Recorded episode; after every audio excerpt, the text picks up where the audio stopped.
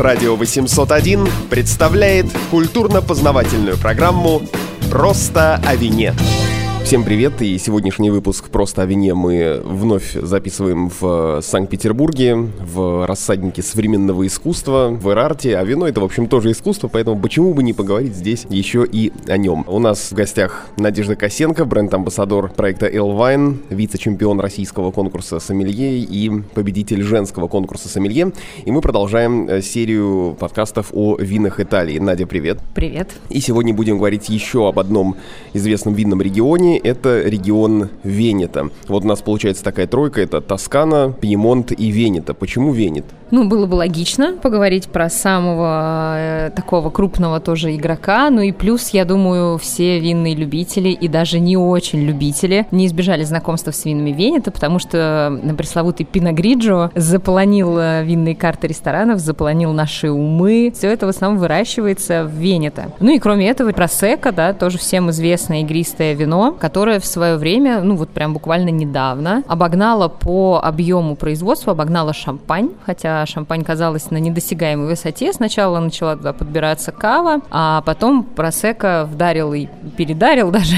вот. И сейчас шампань на самом деле так э, беспокоится на эту тему. И поколение людей, которые пьют там с 2010 года, да, то есть родившиеся в 90-е, для них, я обратила внимание, что для них синоним вина с пузырьками – это уже просека. То есть как наши мамы, там, да и мы, все, что пузырится, называем шампанским, а вот эти вот молодые люди, они все, что пузырится, называют просека, неважно, что это по факту является. Вот. Так что, мне кажется, не поговорить о вене это было бы странно. Мы прям по пунктам и пойдем, и раз уж мы заговорили о просека, обычно все дегустации начинают, наверное, с игристых, потом белый, красный и что-то потяжелее. Вот с игристых, значит, и начнем. Просека. Легендарное уже игристое вино. Как оно делается и почему оно стало таким популярным? Делается оно специальным методом в большинстве случаев, хотя тоже возможны варианты, но самый известный метод. Это метод Шарма Мартинотти, так называемый. Французы его называют часто метод Шарма. Итальянцы обязательно добавляют метод Шарма Мартинотти, либо Мартинотти, потому что, собственно, Мартинотти, ученый институтов Просека, придумал, точнее, модернизировал, да, вот этот бутылочный способ. Вместо бутылок предложил большие бродильные чаны для того, чтобы сделать все это дешевле, э, быстрее. И впоследствии уже Эжен Шарма, француз, этот метод запатентовал, назвал своим именем, в общем, повел себя как настоящий француз. Больше всего метод известен как метод шарма. Собственно, что он дает? У нас есть классический метод, да, это шампань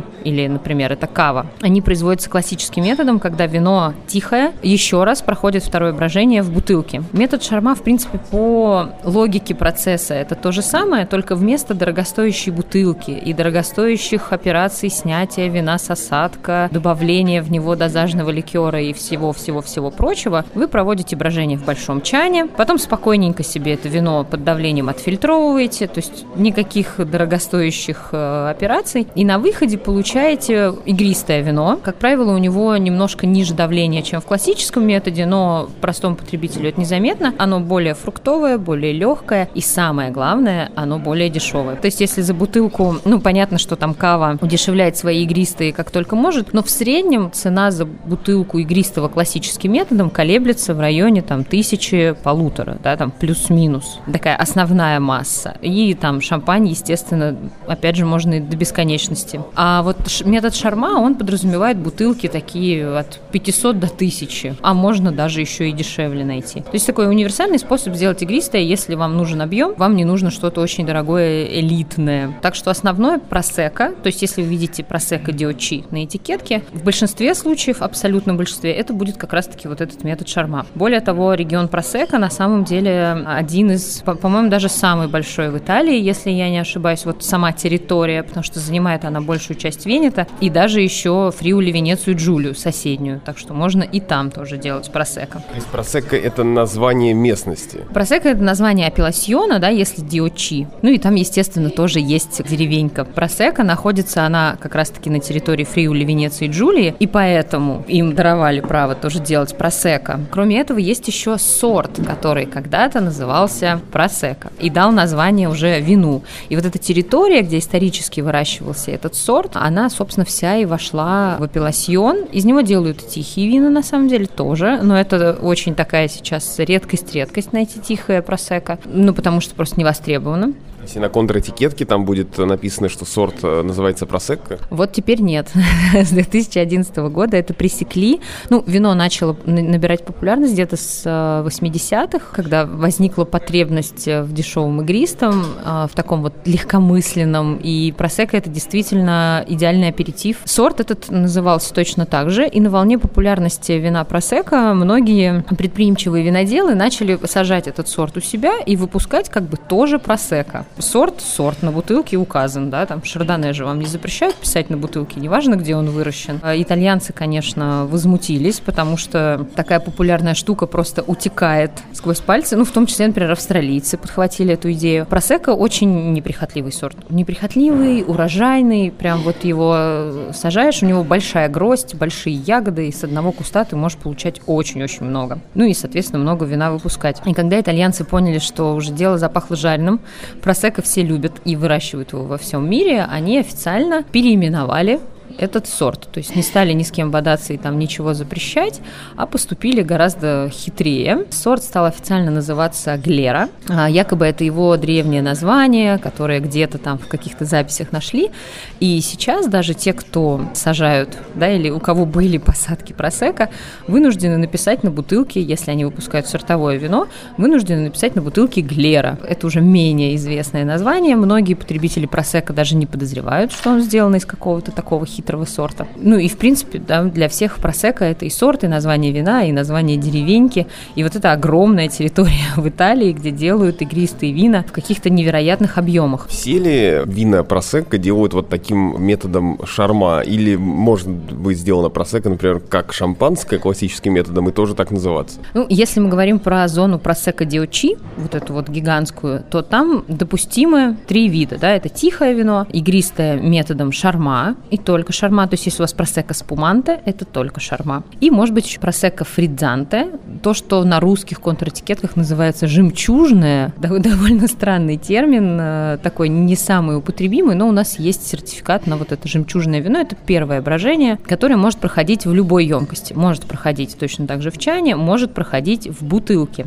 И современные тенденции таковы, да, собственно, первое брожение в бутылке, если вы сделаете, то вы получите пятнат. Но итальянцы, конечно, не могли себе позволить э, назвать это французским словом пятнат, поэтому стали называть это кольфондо. То есть, э, если вы видите просека кольфондо, это будут пятнаты из просека. Такое тоже постепенно начинает э, и даже на нашем рынке появляться. Ну, тоже такая забавная, милая вещица. Сорт просека Глера, да, он, в принципе, довольно милый и ароматный, а если еще добавить туда немножко натурального оттенка, то получается, ну, совсем уж милота. Естественно, все это обязательно с осадком. С гульфонда, значит, с осадком. Что касается классического метода, то таким методом можно делать вина только в отдельной зоне. Просека, собственно, она считается самой лучшей. И если вдруг кто-то из слушателей бывал в Венето или окажется в Венето, а, можно обратить внимание, что столица, да, город Венеция, скорее всего, вы прилетите туда, и от Венеции, если вы поедете на север, долгое время вас будут встречать плантации, собственно, Глеры и Пиногриджо, очень пологие холмы, которые все засажены виноградом, виноградом, виноградом. Но если вы продвинетесь так совсем на север от Венеции, то там э, есть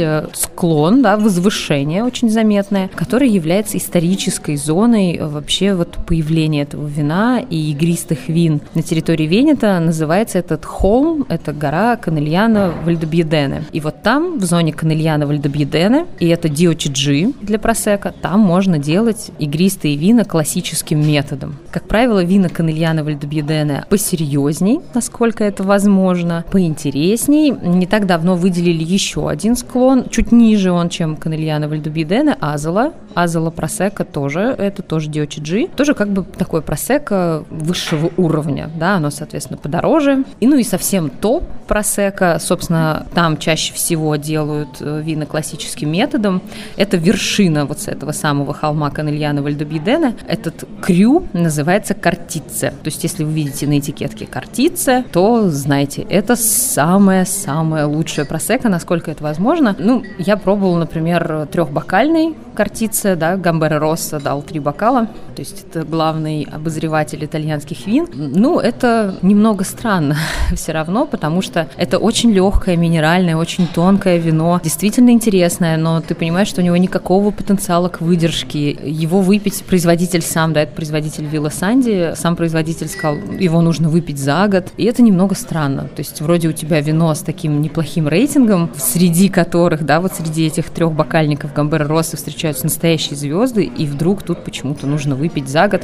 Ну, потому что действительно просека это не то, не то вино, которое предрасположено к выдержке какой бы то ни было. Самым крупным производителем игристых классическим методом является Вальда, и он, в принципе, достаточно крупный производитель просека в Италии, но подозреваю, что до нас это доезжает какими-то очень редкими специалитетами, потому что, в принципе, наверное, это нужно только виноделам. Рынку просека, сделанный классическим методом, в принципе, не нужен, потому что есть много вин похожих, да, в Италии есть и франчикорта, и трента диучи, и в конце концов есть шампань, есть кава, и их тоже суммарно, да, довольно много, а просека для всех это аперитив. Это легкое, э, недорогое вино, которое нужно выпить за год, неважно, сколько оно стоит, неважно, какие у него рейтинги. А как выбрать э, хорошее просека? Работает ли здесь э, принцип «чем дороже, тем лучше»? Где нижняя граница цены, от которой уже можно, не боясь, брать бутылку с полки? Слушай, ну вот, например, тот же Вальда, у них есть их базовое просека, оно стоит в районе 700 рублей, и это, в принципе, очень-очень достойная просека. Ну, большая часть этих вин, они колеблются вот 700, 1000, ну там 1200, в зависимости от э, уровня, да, производителя или от уровня региона. Кроме этого, можно еще встретить просека Тревизо. Это Тревизо, это зона вокруг, собственно, Канельяна, Вальдобидена. Это уже скорее такие немножко наценка на, скажем так, э, на имя на этикетке. Понятно, что Канельяны, Вальдобидены все будут дороже. А многие из них еще, кстати, э, идут под маркировкой экстра драй. То есть они такие послаще. И, в принципе, категория экстра драйв просека довольно популярная. Там нету каких-то экстра брютов, да, нету совсем зеро дозажев, есть только брют, экстра драй, драй и, и так далее. От наименее сухого к наиболее сладкому, как, как эта градация идет? Вообще, да, в мире экстра брют или брют zero дозаж. Это самое сухое, то есть когда никакого сахара не добавляли. Э, в просека такие вина делают в Канельяно, Вальдобьедене, но они все попадают в категорию брют. Брют это достаточно сухое, до 12 грамм сахара на литр. Ну, то есть если бы мы имели дело с э, тихим вином, оно бы шло как полусухое. Но в случае с игристым кислотность там выше, баланс лучше, поэтому брют это, в принципе, считается такое универсальное сухое игристое. Соответственно, дальше экстра драй, экстра сухое, и это до 17 грамм сахара на литр, что уже прямо, скажем, немало. Ну и драй это уже такое по-настоящему, то, что называется сухое, по сути, или секко в Италии, это уже до 32 грамм сахара на литр, и это прям такое отчетливо сладкое вино. У игристых свои правила, при этом просека не бывает категории французской ду. Сладкая – это от 50 и выше грамм сахара на литр. Вот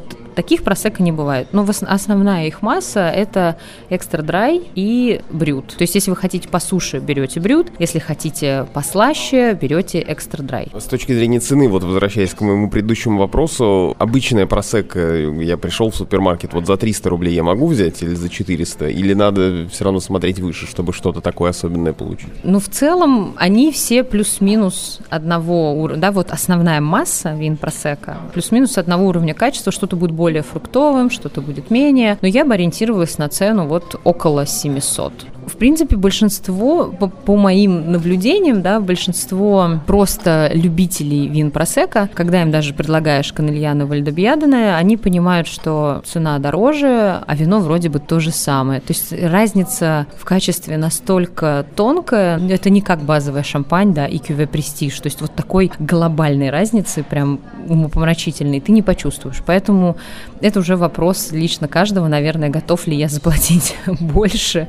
Все, все все одинаково хорошее.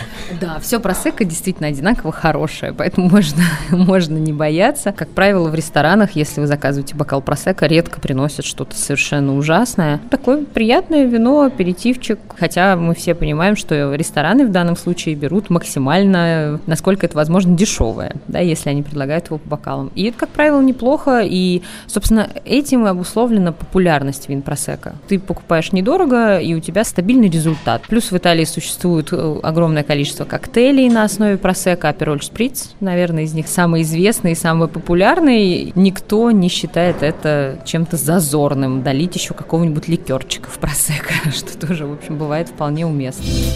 Просто о вине. Просека – это единственное игристое э, вино региона Венета. Есть ли какие-то еще, и стоит ли нам на них подробно останавливаться? Глобально, да, это единственное, и звезду Просека не может затмить никто. Хотя есть, конечно, например, можно игристое Суавы поискать, можно поискать даже речота ди Суавы игристое. Ну, не в России, конечно, а там. Хотя в России тоже игристые Суавы, тоже есть игристые Пиногриджо бывают. Более того, на территории, вот на самой территории Просека многие производители начали экспериментировать с Пино Нуаром, то есть делать розовое игристое. Оно, конечно, не попадает под регламент апелласьона, идет просто как Венета и GT. Ты видишь там тот же производитель, ты знаешь, например, что у него есть просека, оп, а еще у него есть розовое. Но это, скорее всего, такое для ассортимента. То есть никаких э, звезд величиной с просека в Венета, конечно, нет, и я боюсь, что в ближайшее время не появится. Мы говорим о винах Италии, и сегодня у нас регион Венета. Только что говорили об игристых, и в частности о просекко. Просто о вине. Еще одна большая категория вин белые вина, и мы уже упомянули Пиногриджо, супер популярное вино в России, которое как раз в основном приезжает к нам в этом виде из региона Венета. Чем еще известен регион э, в плане белых вин? Ну, ты знаешь, я сразу, так сказать, реабилитирую Пиногриджо. Не только в России оно популярно, США тоже очень любят Пиногриджо, и, например, Новая Зеландия довольно много выпускает Пиногриджо с расчетом как раз на рынок США и Великобритании. Опять же, понятно почему, да, вот то же самое поколение которое любит вина просека, им очень отозвалась а, вот эта вот карамельно-фруктовая легкая составляющая пино гриджо, не кислотного. В Вене-то оказалось очень удобно выращивать этот сорт, то есть климат подходящий, в принципе, для белых вин. В Вене-то в основном выпускают белые. И кроме этого оказалось, что есть вот эти пологие холмы, и на них очень можно сделать дешево, сердито, машинами такое вот промышленное вино. Хотя, да, соседние Фриули, Венеции и Джулии, казалось бы, вот прям они буквально рядом. Там к пиногриджу относятся по-другому, делают его более серьезно, не таким массовым. А что касается еще белых вин э, Венета, то, пожалуй, одно из самых известных и до недавнего времени даже более популярное, чем пиногриджо, это было вино под названием Суаве, апелласьон Суаве. Находится он западнее, да, чем вот эти плантации пиногриджо, ближе к озеру Гарда, и там немного другой микроклимат, более такой средиземноморский уже, классический средиземноморский. Суавы тоже в какой-то момент, это вполне себе название деревеньки,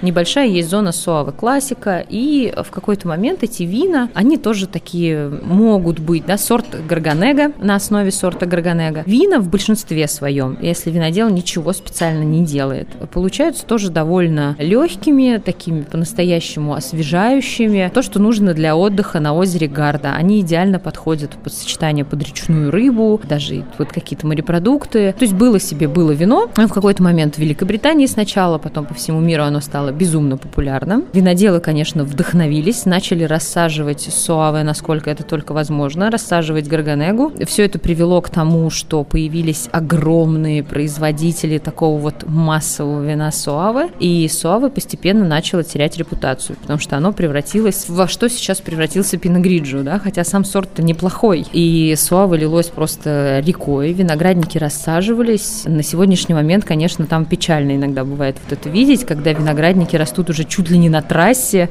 Ну, то есть каждый клочок земли засажен лозами для того, чтобы получать больший объем, большую урожайность и так далее. Что произошло? Да? Сначала существовал Сава Диочи, потом производители решили, что, наверное, если мы сделаем категорию супериоры, это нас спасет. Категория Суавы супериоры получила наименование DOCG, то есть как бы выше качеством. Это никого не спасло, потому что крупные производители точно так же да, могли свои вина маркировать супериоры, и это не стало гарантией качества. Тогда впоследствии был выделен уже апелласьон Суава Классика для именно тех производителей, которые делают, как они считают, настоящий Суавы, хороший и интересный. Это тоже по факту никого не спасло. Более того, несколько производителей из тех, которые топили за то, что давайте сделаем Суава Классика, оно будет вкуснее, дороже, интереснее, они вышли в итоге из этого апелласьона. Ну, в общем, типичная итальянская какая-то произошла заварушка. До сих пор нет никакого понимания, какой Суава хороший, какой плохой, какой он должен быть. Как же быть э, нашим э, слушателям, которые пришли в магазин за Суавы? Ну, нужно знать, по крайней мере, в России представленную четверку самых великих производителей Суавы. Это, собственно, Пра, Ансельми, Пьерапан и Инама. Это те ребята, которые активнее всего стараются биться за то, чтобы возродить славу, былую славу Винсавы, потому что когда-то они действительно пользовались э, не популярностью, да, а вот в хорошем смысле слова славой. Они все находятся в зоне Суавы классика, и у них у всех есть отдельные крю. В зоне классика выделен 51 крю, 51 лучший виноградник. А вот и эти... ты все их знаешь? Боже упаси.